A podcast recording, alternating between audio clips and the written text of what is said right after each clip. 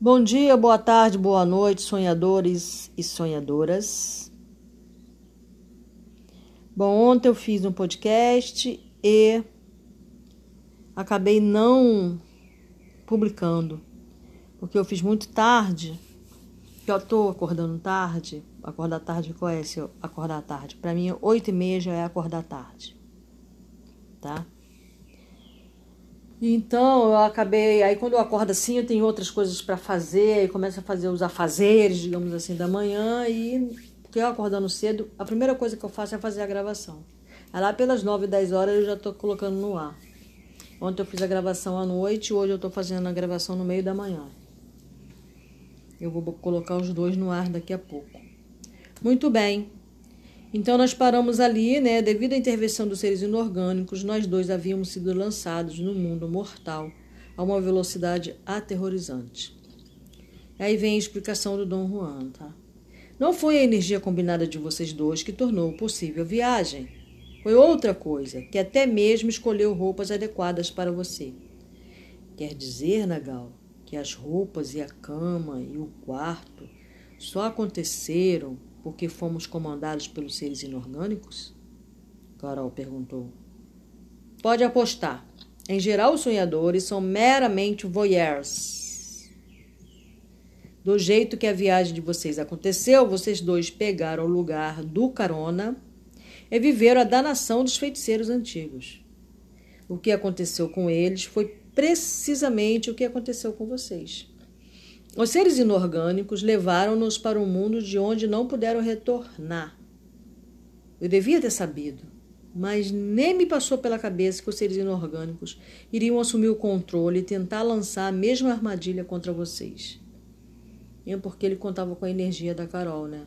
Por isso que ele juntou a Carol com, com o Carlos para dar mais força, né? Mas quer dizer que eles queriam nos manter lá? Perguntou Carol. Se vocês tivessem saído daquele cômodo, estariam agora vagando naquele mundo sem qualquer esperança. Explicou que, como entramos naquele mundo com toda a nossa fisicalidade, a fixação de nossos pontos de aglutinação no posicionamento escolhido pelos seres inorgânicos era tão poderosa que criava uma névoa, uma espécie de névoa, obliterando qualquer lembrança do mundo onde tínhamos, de onde tínhamos vindo. É, no caso aí, não foram eles que comandaram a fixação do ponto inorgânico, foram os seres inorgânicos que interferiram, né? Já que eles estavam ali com toda a sua fisicalidade, eles estavam em físico, então ficou mais fácil para os seres inorgânicos fazerem isso. Acrescentou que a consequência natural dessa imobilização como no caso dos feiticeiros da antiguidade, é que o ponto de aglutinação do sonhador não pode voltar ao seu posicionamento habitual. Pense nisso, insistiu. Talvez seja exatamente isso que aconteça com todos nós no mundo da vida cotidiana. Estamos aqui. E a fixação do ponto de aglutinação é tão poderosa que nos fez esquecer de onde viemos e qual é o objetivo de estarmos aqui. Hum, será que fomos Vamos lá. Dom Juan não quis falar mais sobre nossa viagem. Senti que estava nos poupando mais medo e desconforto. Levou-nos para um almoço tardio. Quando chegamos ao restaurante, a dois quarteirões da Avenida Francisco Madeiro, eram seis da tarde. Carol e eu havíamos dormido, se foi isso que fizemos, cerca de 18 horas. Somente Dom Juan tinha fome. Carol observou com um toque de raiva que ele estava comendo como um porco. Várias cabeças viraram-se em nossa direção ouvindo o riso de Dom Juan. Né? Imagino que não seja bem um riso, mas uma gargalhada. tipo assim. ai, ai. Era uma noite quente, de céu claro. Havia uma brisa suave e despreocupada quando nos sentamos num banco da Alameda Passeu.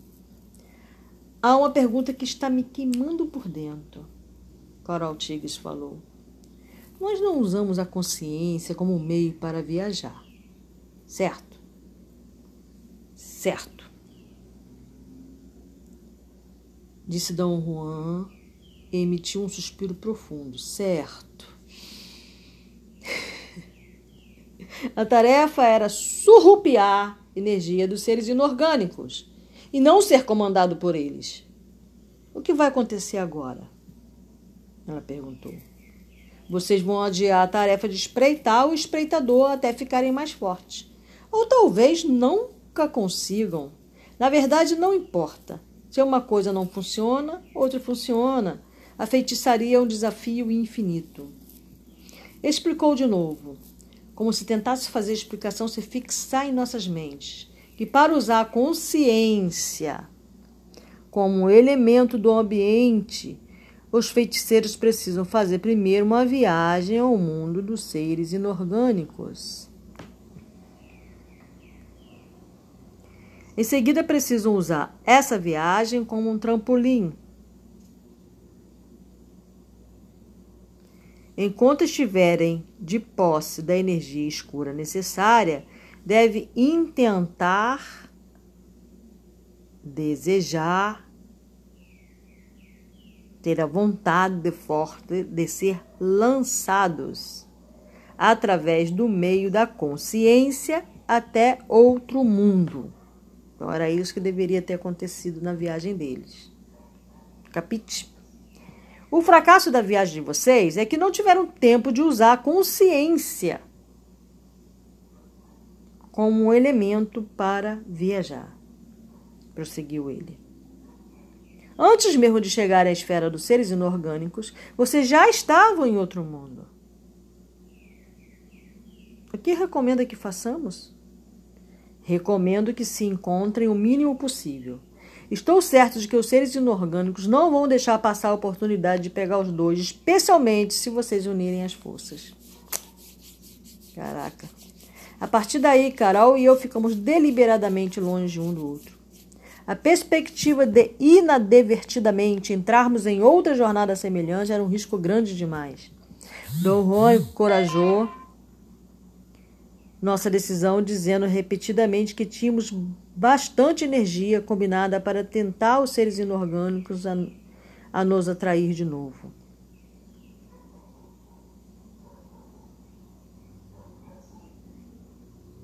Peraí, que eu acho que eu me. Tá. Dom Juan me trouxe de volta ao exercício de sonhar, destinado. Cadê? destinado a ver em, todo, em estados oníricos geradores de energia. Estados oníricos, para quem não sabe, é estado do sonhar, tá?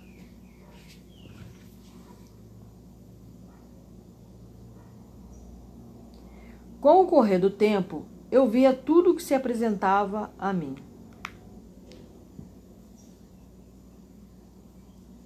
Desse modo, entrei num estado muito peculiar a saber, tornei-me incapaz de avaliar inteligentemente o que via. Minha sensação era de sempre chegar a estados de percepção para os quais não possuía vocabulário. Dom Juan explicou minhas visões incompreensíveis e indescritíveis como meu corpo energético usando a consciência como um elemento. Não para viajar, porque eu nunca tinha energia suficiente, mas para entrar nos campos energéticos da matéria inanimada.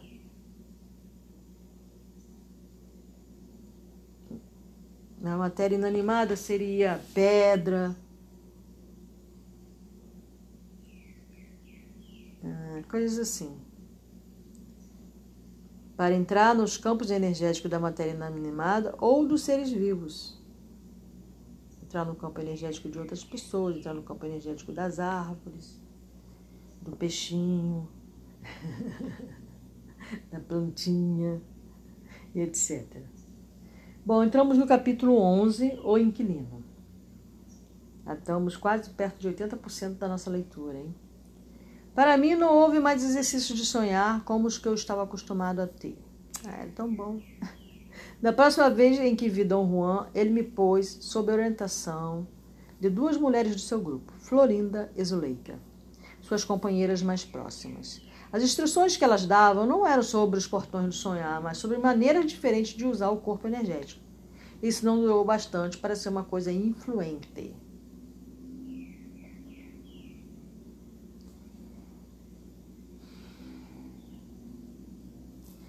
Elas me deram a impressão de que estavam mais interessadas em me avaliar do que me ensinar qualquer coisa. Eu imagino, né? Juan deve ter falado sobre ele e elas ficaram curiosas. Não existe mais nada que eu possa lhe ensinar sobre o sonhar, disse Dom Juan, quando questionei-o sobre esse estado de coisas. Meu tempo nessa terra está acabando, mas Florinda vai ficar. Ela é que vai dirigir, não somente você, como também todos os, os meus outros aprendizes. Ela vai continuar nos exercícios de sonhar? Não sei e nem ela sabe. Tudo depende do espírito, o verdadeiro jogador. Nós não somos jogadores, somos meros peões em suas mãos. Seguindo as ordens do espírito, tenho de lhe dizer o que é o quarto portão do sonhar, apesar de não poder mais guiá-lo. Qual é o sentido de aguçar meu, meu apetite? Eu preferia não saber, preferiria não saber. O Espírito não está deixando isso por minha conta ou pela sua, de modo que tenho de delinear para você o quarto portão de sonhar, querendo ou não. Dom Juan explicou que no quarto portão de sonhar, o corpo viaja a lugares concretos e específicos. E que existem três modos de usar o quarto portão. Um, uma maneira é viajar a lugares concretos neste mundo.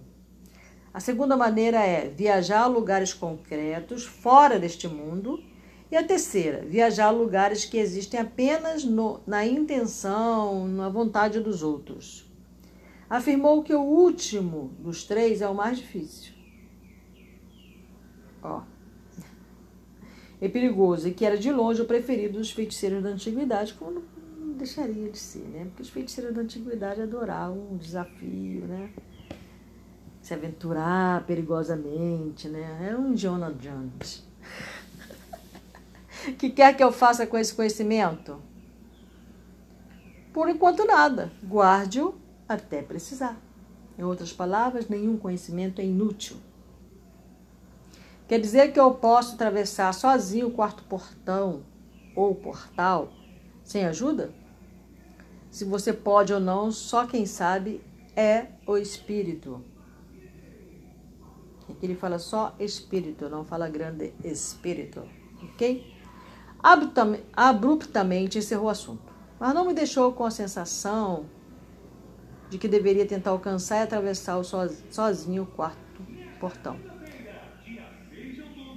Em seguida, Dom Juan marcou um último encontro comigo para dar, pelo que disse, um pontapé final, o toque conclusivo de meus exercícios de sonhar.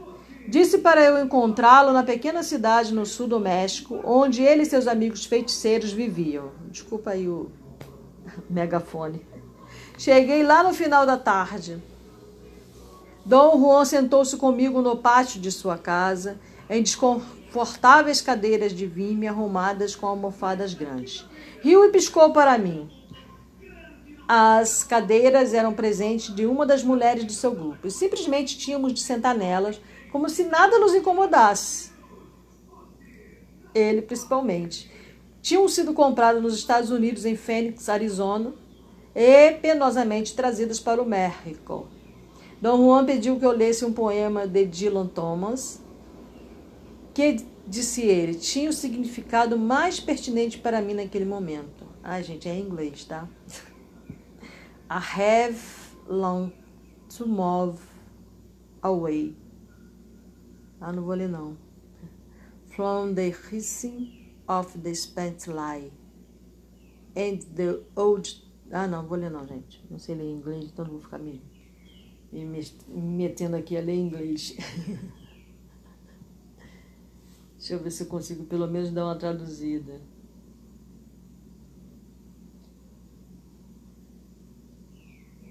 Acho que a primeira frase é: Eu tenho um longo caminho para percorrer. É isso. Não sei o que quer dizer isso. Não sei se o dicionário vai funcionar.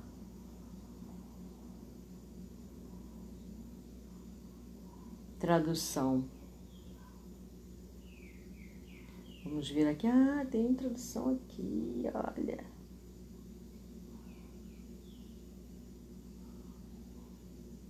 Só um pouquinho aqui, calma, do inglês para o português. Vamos ver se ele vai em outra. From eu sei que é D, né? Eu não sei o que é. Ah, não aparece. Não tem jeito não. Não vou perder meu tempo com isso não. Um velho terror contínuo de lágrimas. Bom, só a primeira frase que eu traduzi, porque eu não sei o que quer dizer hissing. H-I-S-S-I-N-G. Um verbo, né? No gerúndio. Só os primeiros. Eu tenho um longo caminho para percorrer. Então vamos lá. Ah, tá. Tem uma frase aqui que ele fala: Eu tenho um longo caminho para percorrer, mas eu tenho medo. Vamos lá. Dom Juan levantou-se de sua cadeira e disse que ia dar uma volta no, na plaza, no centro da cidade. Pediu que eu fosse junto. De imediato presumi que o poema tinha evocado uma reação negativa que ele precisava esparecer. É, parece uma coisa assim bem no final ele termina ali falando, né? Eu tenho um longo caminho para percorrer, mas eu tenho medo. Ele usa essa frase ah, uma vez logo no início, depois duas, acrescentando mas eu tenho medo, e no final o poema termina falando a mesma coisa.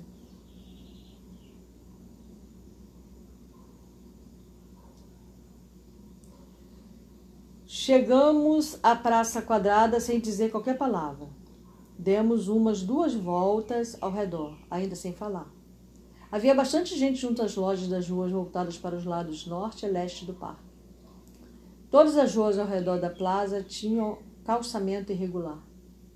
As casas eram atarracadas, construções de adobe com apenas um andar cobertas de telhas com paredes caiadas e portas pintadas de azul ou marrom. Numa rua secundária, a um quarteirão da plaza, as paredes altas da enorme igreja colonial, parecendo uma mesquita mourisca, pairavam sinistras acima do teto do único hotel da cidade. Do lado sul, havia dois restaurantes que inexplicavelmente coexistiam lado a lado, fazendo bons negócios servindo praticamente os mesmos menus aos mesmos preços. Rompi o silêncio e perguntei a Dom Juan se ele também achava estranho que os dois restaurantes fossem praticamente iguais. Tudo é possível nessa cidade, respondeu ele. A maneira como falou deixou-me inquieto. Por que está tão nervoso? Ele perguntou com expressão séria. Sabe de alguma coisa que ainda não me contou? Porque estou nervoso? Isso é uma piada. Eu fico sempre nervoso junto de você, Juan. Algumas vezes mais do que outras. Ele parecia estar fazendo um esforço sério para não rir. Os nagais não são exatamente os seres mais amigáveis da terra, disse ele em tom de desculpa. Aprendi isso do modo mais difícil, tendo sido exposto ao terrível nagal Julian, que era o nagal que orientou ele. Sua simples presença costumava me deixar apavorado, e quando ele brigava comigo, eu sempre pensava que minha vida não valia um tostão furado. É tudo que ele fala que ele sente em relação ao Dom Juan, né? Ao Nagal que o guia. Ele fala que ele sentia a mesma coisa em relação ao, ao Julian, que fora o Nagal dele. Sem a menor dúvida, Dom Juan, você provoca o mesmo efeito em mim. Ele gargalhou. Não, não, você está definitivamente exagerando. Em comparação com ele, eu sou um anjo. Pode ser um anjo em comparação, só que não tem o Nagal Julian para comparar com você. Ele riu por um instante e depois ficou novamente sério. Não sei porquê, mas realmente me sinto apavorado. Expliquei. Você acha que tem motivo para estar apavorado? Ele perguntou, parou de andar e olhou para mim. Seu tom de voz e as sobrancelhas levantadas deram a impressão de que ele suspeitava de que eu sabia alguma coisa que não estava revelando. Ele estava claramente esperando que eu fizesse uma revelação. Sua insistência me deixa espantado, falei. Tem certeza de que, você, de que não é você que tem alguma coisa escondida na manga? Eu tenho uma coisa na manga, ele admitiu o rio. Mas essa não é a questão. A questão é que existe uma coisa nessa cidade esperando por você. E você não sabe direito o que é, ou sabe, mas não ousa dizer. Ou não sabe absolutamente nada. São três opções, né? O que espera aqui? Em vez de responder, Dom Juan voltou rapidamente a andar e continuamos rodeando a praça em completo silêncio. Circulamos várias vezes procurando um lugar onde entrar, onde sentar. Então um grupo de mulheres jovens se levantou de um banco e foi embora. Já há vários anos venho descrevendo para você as práticas aberrantes dos feiticeiros do México, do México antigo, disse Dom Juan enquanto se sentava no banco e fazia um gesto para que eu me sentasse junto. Com o fervor de alguém que nunca dissera aquilo antes, ele começou a contar de novo que contara muitas vezes que aqueles feiticeiros, guiados por interesses extremamente egoístas, puseram todo o seu empenho em aperfeiçoar práticas que os afastaram cada vez mais da sobriedade e do equilíbrio mental. E que foram finalmente exterminados quando seus complexos edifícios de crenças e práticas ficaram tão pesados que eles não puderam mais suportá-lo. Os feiticeiros da antiguidade, claro, viveram e proliferaram nesta área, disse ele, observando minha reação. Aqui, nesta cidade, esta cidade foi construída sobre as fundações de uma de suas cidades. Nesta área, os feiticeiros da antiguidade realizaram todos os seus feitos. Tem certeza disso, Dom Juan? Você também vai ter, logo, logo. A ansiedade crescente me forçou a fazer algo que eu detestava: concentrar-me em mim mesmo. Sentindo minha frustração, Dom Juan me instigou. Logo, logo você saberá se realmente é como os feiticeiros antigos ou como os novos, disse ele. Está me deixando doido com essa conversa estranha e sinistra. O fato de conviver há 13 anos com Dom Juan havia me condicionado, acima de tudo, a conceber o pânico como alguma coisa que estava o tempo todo logo atrás da esquina, pronto para ser libertado. Dom Juan parecia vacilante. Percebi seus olhares furtivos na direção da igreja. Estava até mesmo distraído. Quando falei, ele não ouviu e tive de repetir a pergunta. Está esperando alguém? Sim, estou. Sem a menor dúvida. Estava apenas sentindo o ambiente. Você me pegou enquanto eu examinava a área com meu corpo energético. O que foi que sentiu, Dom Juan? Meu corpo energético sente que tudo está no lugar. A peça vai acontecer hoje. Você é o ator principal. Eu sou um ator com um pequeno papel, porém muito significativo. Participo do primeiro ato. Afinal de contas, você está falando de quê? Ele não respondeu, sorriu astucioso. Estou preparando o terreno, aquecendo você, por assim dizer, repisando a ideia de que os feiticeiros modernos aprenderam uma lição dura. Perceberam que somente ficando totalmente desprendidos podem ter a energia para serem livres. Esse é um tipo de desprendimento peculiar, que não nasce do medo ou da indolência, mas da convicção. Dom Juan parou e levantou-se, esticou os braços para frente, para os lados e depois para as costas. Faça o mesmo, me aconselhou. Isso relaxa o corpo.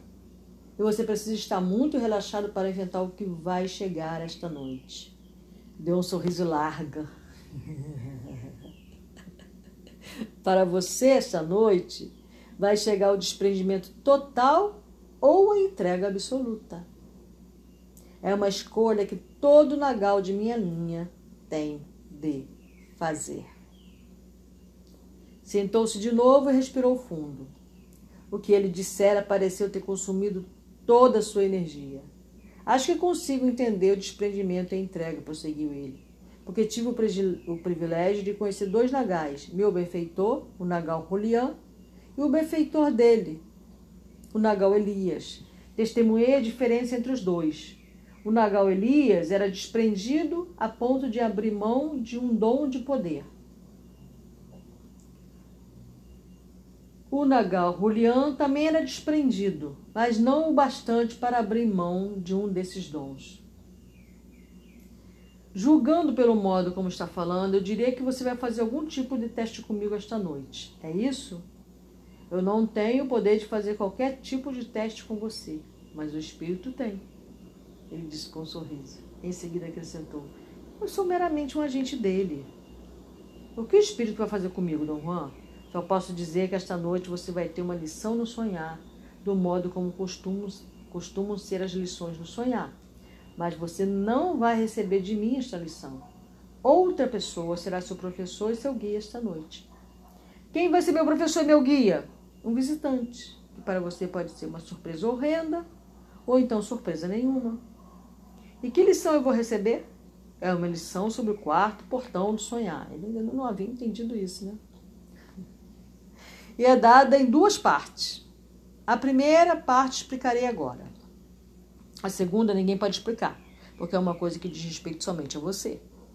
Todos os nagais de minha linha tiveram essa lição de duas partes, mas não houve duas iguais. Elas foram criadas para atender às tendências pessoais do caráter desses nagais. Sua explicação não me ajuda nem um pouco, Dom Juan. Estou ficando cada vez mais nervoso. Ficamos quietos por um longo tempo. Eu estava abalado e agitado e não sabia o que dizer sem resmungar. Como você já sabe, perceber diretamente a energia para os feiticeiros modernos é uma realização pessoal, disse Dom Juan. Nós manobramos o ponto de aglutinação através da autodisciplina. Para os feiticeiros antigos, o deslocamento do ponto de aglutinação era consequência de sua submissão a outros.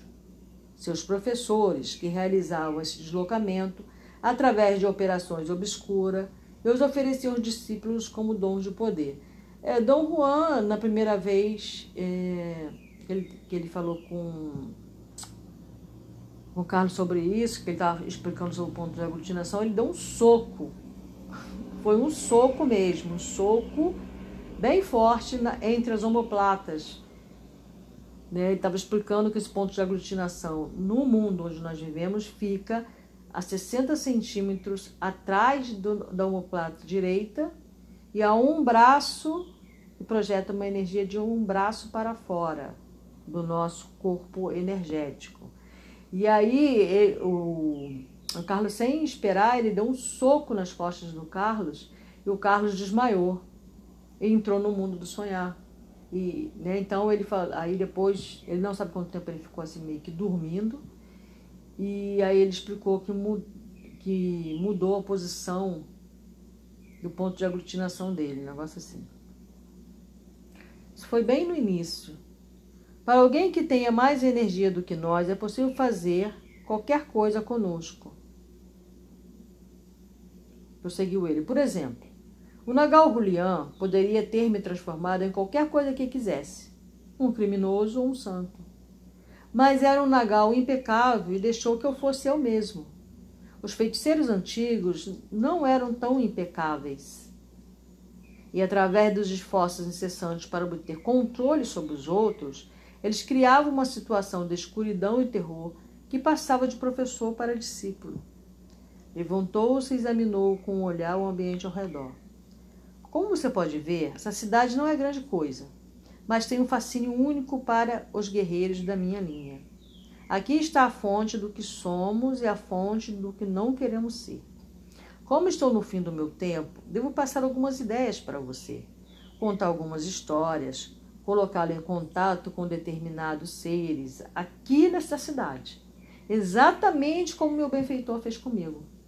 Dom Juan disse que estava reiterando uma coisa com a qual eu já era familiar. Tudo que ele era e tudo que ele sabia tinha sido legado por seu professor, o Nagal Julian. Este, por sua vez, herdara tudo de seu professor, o Nagal Elias. O Nagal Elias, do Nagal Rosendo, este do Nagal Luhan, o Nagal Luhan, do Nagal Santisteban, o Nagal Santisteban, do Nagal Sebastião. Disse de novo, num tom muito formal, algo que me explicaram muitas vezes antes que tinham existido oito nagais antes do nagal Sebastião, mas que eles eram muito diferentes, tinham uma atitude diferente com relação à feitiçaria. Um conceito diferente, apesar de continuarem deliberadamente ligados à sua linhagem de feitiçaria. Agora você deve lembrar e repetir para mim tudo o que contei sobre o Nagal Sebastião. ou Sebastião? Exigiu ele. Seu pedido me pareceu estranho, mas repeti tudo o que ouvira dele e dos seus companheiros sobre o Nagal Sebastião e sobre o mítico feiticeiro antigo, desafiador da morte, conhecido por eles como o Inquilino. Você sabe que o desafiador da morte nos oferece dons de poder a cada geração. E foi na natureza específica desses dons de poder que mudou o curso de nossa linhagem. Explicou que, sendo feiticeiro dos tempos antigos, o inquilino aprendera de seus professores todas as complexidades de mudar seu ponto de aglutinação. Como tinha, talvez, milhares de anos de uma vida. Ah, eu lembro dessa história. Eu estava lendo aqui, mas estava tentando lembrar a história, eu lembro. É, como tinha, talvez, milhares de anos de uma vida e uma consciência estranha, tempo suficiente para aperfeiçoar qualquer coisa, ele agora sabia como alcançar e manter centenas, se não milhares, de posicionamentos do ponto de aglutinação. Seus dons eram como mapas para deslocar o ponto de aglutinação para locais específicos é como manuais sobre como imobilizá-los em qualquer dessas posições e com isso adquirir coesão, uniformidade e coesão. Ele explica sobre isso logo no início do podcast lá, acho que segundo ou terceiro já, ele já fala sobre uniformidade e coesão. Dom Juan estava no auge de sua forma como contador de histórias. Eu nunca ouvira mais dramático. Estava convicto de que, se não o conhecesse melhor, poderia ter jurado que sua voz tinha inflexão profunda e inquieta de alguém que estivesse presa do medo e da preocupação. Seus gestos me davam a impressão de um bom ator, representando com perfeição o nervosismo e a ansiedade. Dom Juan me olhou, num tom que sugeria uma revelação dolorosa, disse que, por exemplo, Nagal Lujan recebera do inquilino um dom de 50 posicionamentos. Uau! Balançou a cabeça ritmicamente, como se pedisse silenciosamente que eu considerasse o que ele dissera. O Nagal Luhan. O Nagal Luhan está em qual posição? Peraí, vamos dar uma olhada aqui. Aqui, agora por ordem. Nosso Nagal é Lujan. Então tinha o Sebastião, o Sebastião, Santisteban e depois vinha o Lujan. Então, é, Sebastião, que recebeu o primeiro, depois veio Santisteban, era o até chegar o Julián e o Dom Juan. Então, Julián Elias, Rosendo, Lujan, Santisteban e Sebastião. Deram seis nagais. O Julian, o Lujan, que recebeu esse mapa com quanto? Seus dons eram como mapas para deslocar o ponto de aglutinação para locais específicos e como manuais sobre como mobilizá-los em qualquer desses posicionamentos, e com isso adquirir coesão. Nagal Luhan recebera do inquilino um dom de 50 posicionamentos. 50 posicionamentos! exclamou Pasmo. Como um dom, um posicionamento do ponto de aglutinação, ou no máximo dois. Deveria ser mais do que adequado. Escolheu encolheu os ombros no gesto de espanto. Haviam-me dito que o inquilino gostava imensamente do Nagal Luhan. Quer dizer, é, ele está botando ênfase, né? Porque cada posicionamento significa um dom. Então, o Nagal Luhan recebeu 50 dons. O que bastaria um ou dois já estaria de bom tamanho, né? Prosseguiu. Tinha uma amizade tão grande que era praticamente eram praticamente inseparáveis. Me disseram que o Nagal Luhan e o inquilino costumavam ir toda manhã à igreja, ali adiante, para a missa. Aqui nesta cidade? Perguntei em total surpresa. Aqui mesmo, ele respondeu. Possivelmente sentaram-se neste lugar, em outro banco, há mais de cem anos. O Nagal Luhan e o inquilino realmente andaram nesta plaza? Perguntei de novo, incapaz de superar a surpresa.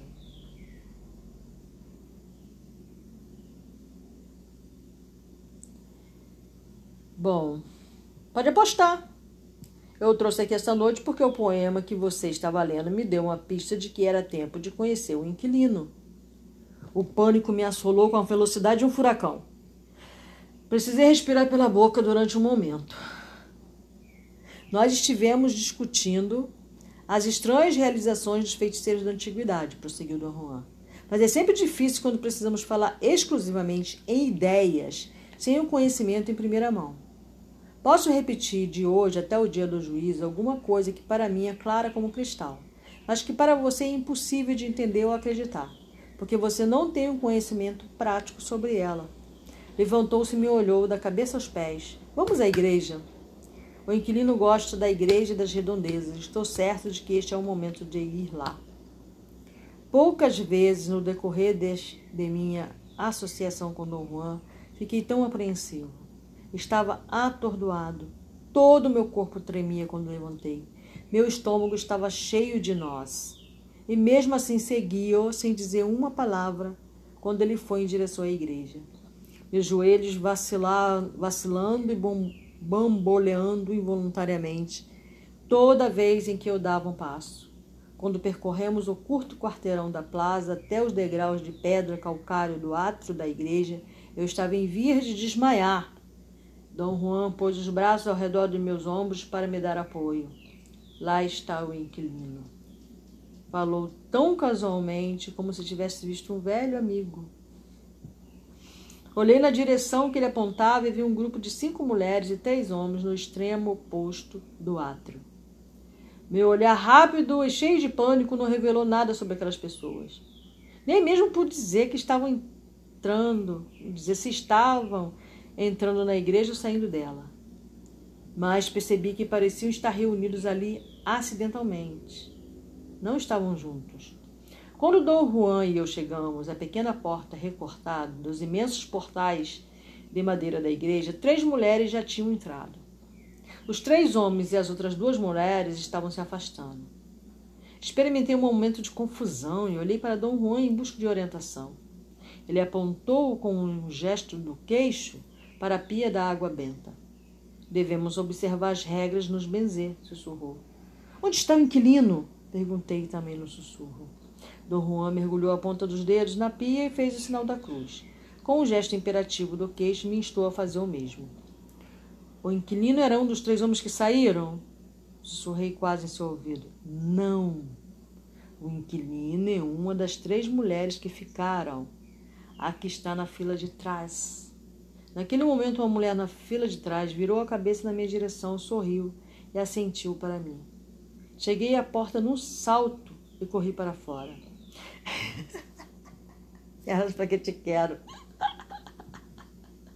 Dom Juan correu, coitado, gente. Nossa, eu estaria apavorada também. Dom Juan correu atrás de mim, com incrível agilidade, me alcançou e segurou-me pelo braço. Onde está indo? Perguntou com o rosto e o corpo se contorcendo de rir. Imagina a cena, né?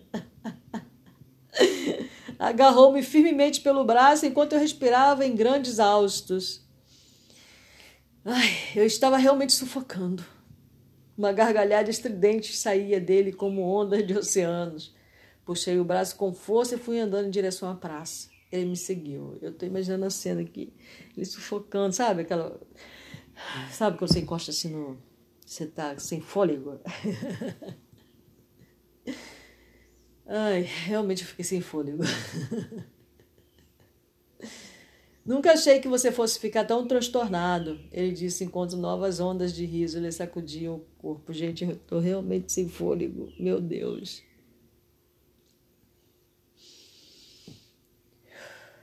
Por que não me disse que o inquilino é uma mulher?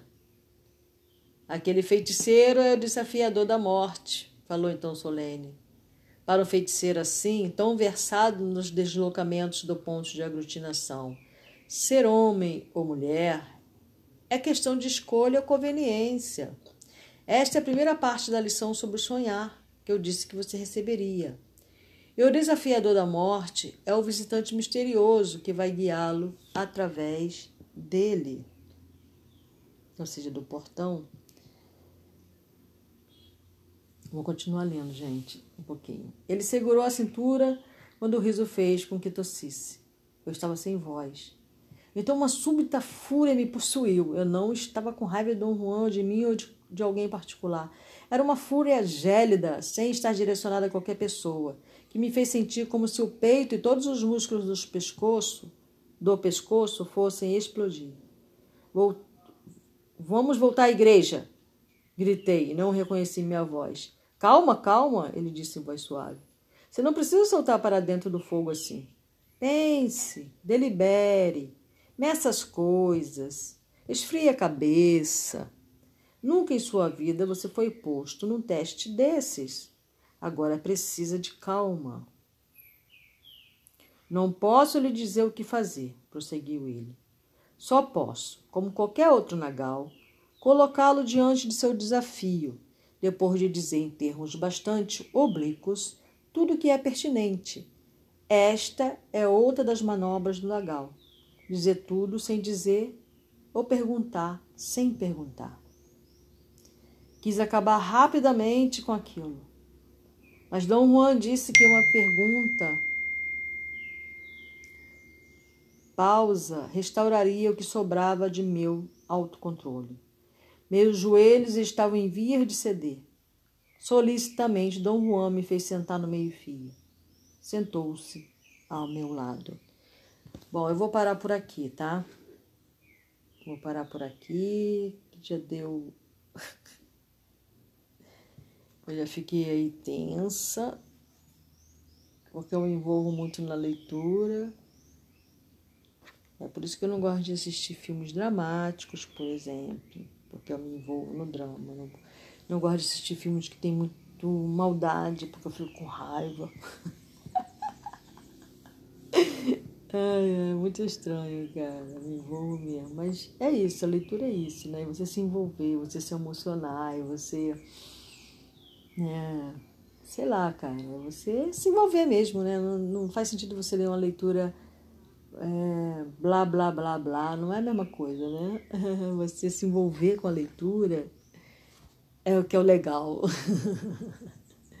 tá bom, gente, então até amanhã. Uma boa ausculta, escuta. Tenham bons sonhos.